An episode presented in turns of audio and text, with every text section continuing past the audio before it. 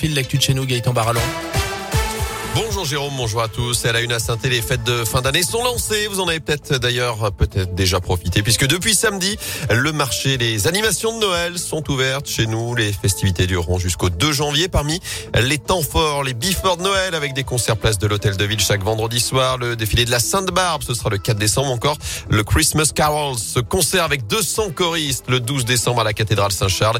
Et évidemment, il y a aussi les animations permanentes. Petit tour de ski vous attend avec Lionel Boucher, adjoint aux animations. Le cœur de ville, c'est évidemment la place de l'hôtel de ville avec ce magnifique marché de Noël, avec la Grand Roue qui euh, enfin revient à Saint-Étienne. Nous descendons place Jean Jaurès, on trouve notre sapin géant, 18 mètres de haut, la piste de glace, donc euh, au pied du sapin. Nous avons le, sapin merveilleux qui permet d'entrer dans les boules et puis de, s'élever sur la place, la piste de luge et puis le petit train qui nous permet de remonter comme ça la, Grand Rue, d'aller notamment euh, voir Place du Peuple, les nouveaux dispositifs scéniques. Les gens pourront se, se prendre en photo. On tournera, on ira sur euh, la plage Chavanel où euh, cette année un grand cabaret de Noël prendra place. Donc je crois que nous sommes prêts et que le Père Noël attend euh, les petits et les grands à Saint-Étienne.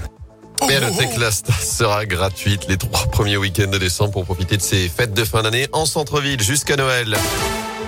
Dans l'actu également, attention sur les routes. Vous en parliez, Jérôme. On nous l'annonce ce matin. Les conditions de circulation peuvent être délicates sur les monts du Pilat, de la Madeleine, du Forêt et du Lyonnais en cause la présence de verglas localisés à partir de 650 mètres d'altitude. Il y a des opérations de traitement de chaussée en cours.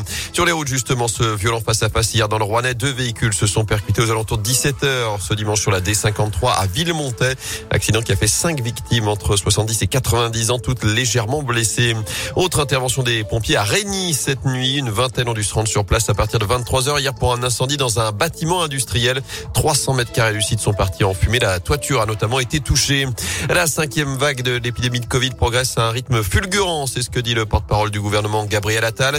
Alors que le nombre de contaminations a augmenté de 82% en une semaine. Encore près de 20 000 nouveaux cas en France en 24 heures. Plus de 8 000 patients sont hospitalisés. Et le taux d'incidence se rapproche maintenant de la barre des 200 cas pour 100 000 habitants dans la Loire. 192 exactement. 156 en Haute-Loire. 300 158 désormais pour l'Ardèche. En foot, les Verts enchaînent. La SS a décroché une deuxième victoire consécutive hier en Ligue 1, la deuxième évidemment de la saison, avec un succès 1-0 à 3 buts signés Miguel Traoco. Des Stéphanois qui ont aussi touché trois fois les montants adverses. Écoutez le soulagement de Riyad Boudbouz à l'issue de la rencontre. Content et fier de, ce que l'équipe a produit ce soir. Après, si on veut sortir les points négatifs pour pouvoir avancer, il faut, il faut être sûr euh, plus tôt dans le match. On a les opportunités. Après, on sait que on va jouer contre Paris. Ça va être compliqué. C'est une, c'est une grosse équipe. Mais voilà, si on fait les efforts, si, si on est bien ensemble, on peut un coup, un coup le week-end prochain. Ouais, ce sera dimanche 13h dans le chaudron SS euh, PSG des Stéphanois, 19e désormais du classement, mais à un point seulement des premiers non relégables. Enfin, quelle suite pour cet Olympico qui a tourné au fiasco le match Lyon-Marseille en clôture de la 14e journée hier soir à Dessine a été interrompu au bout de 4 minutes. La faute un spectateur qui a jeté une bouteille sur la tête du Marseillais Dimitri Payet. Après deux heures de discussion, décision a été prise de ne pas reprendre la partie. La ministre des Sports, Oksana Maracinanu, estime que de tels actes doivent entraîner à minima l'arrêt automatique des matchs. La situation a donné lieu à un échange hallucinant entre la préfecture d'Auvergne-Rhône-Alpes et la Ligue de football professionnel à coup de communiquer pour se renvoyer la balle sur qui a pris la décision de reprendre ou d'arrêter. La commission de discipline se réunit en tout cas en urgence ce lundi et l'OL risque de lourdes sanctions, défaites sur tapis vert, retraite point ou encore match à huis clos.